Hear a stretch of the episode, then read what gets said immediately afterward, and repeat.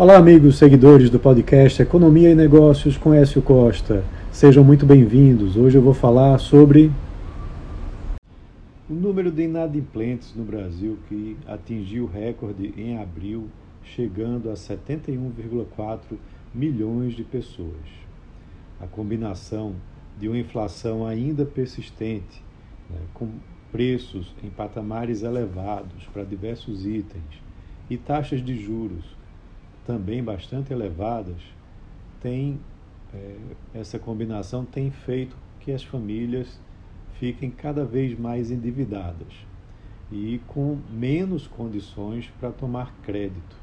Com isso, esse número recorde de pessoas inadimplentes tem feito com que a demanda pelo crédito tenha mudado de aquisição de automóveis e imóveis para fazer operações de crédito que busquem sanar né, os problemas da inadimplência, com empréstimos com, é, de curto prazo, é, geralmente utilizando cheque especial, rotativo de cartão de crédito, mas que tem uma taxa de juros ainda mais alta.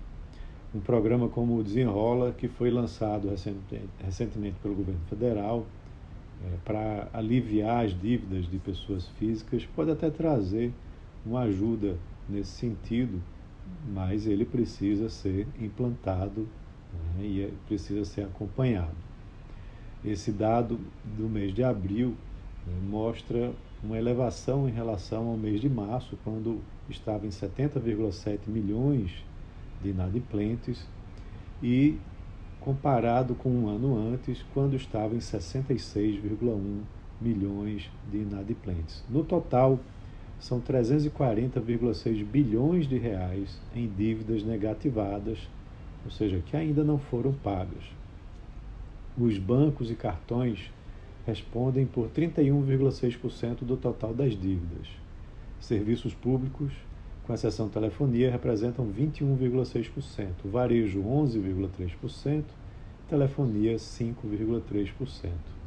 Somadas as dívidas é, que não foram pagas com cartões de crédito e instituições financeiras que compõem o setor financeiro como todo, chegam a 46,7% do total. É, esse total de inadimplentes representa 43,8% da população adulta. É, e isso só tem elevado, se elevado ao longo do tempo. O aumento da inadimplência veio por conta do surto inflacionário, né, o principal causador da inadimplência, que começou a subir em outubro de 2021, com um custo de vida mais intenso, também com as taxas de juros mais altas para justamente desinflacionar a economia, o consumidor tem cada vez mais dificuldade de pagar as contas. É importante até perceber que a, a taxa de crescimento anual né, da inadimplência ela vem até desacelerando. Né? Ela, ela estava em 10% e isso há seis meses atrás para hoje 8%, mas continua subindo. E com isso o consumidor ele tem mudado né, a, na obtenção de crédito para bens como imóveis e veículos para o empréstimo pessoal, que continua crescendo né, no rotativo do cartão e no cheque especial. São linhas de curto prazo, com juros estratosféricos, né, com crédito pré-aprovado e que termina gerando inadimplência muito alta. E é onde está acontecendo o crescimento esse ano.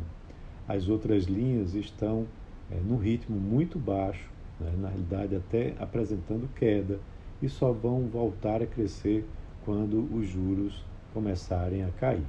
Então é isso. Um abraço a todos e até a próxima.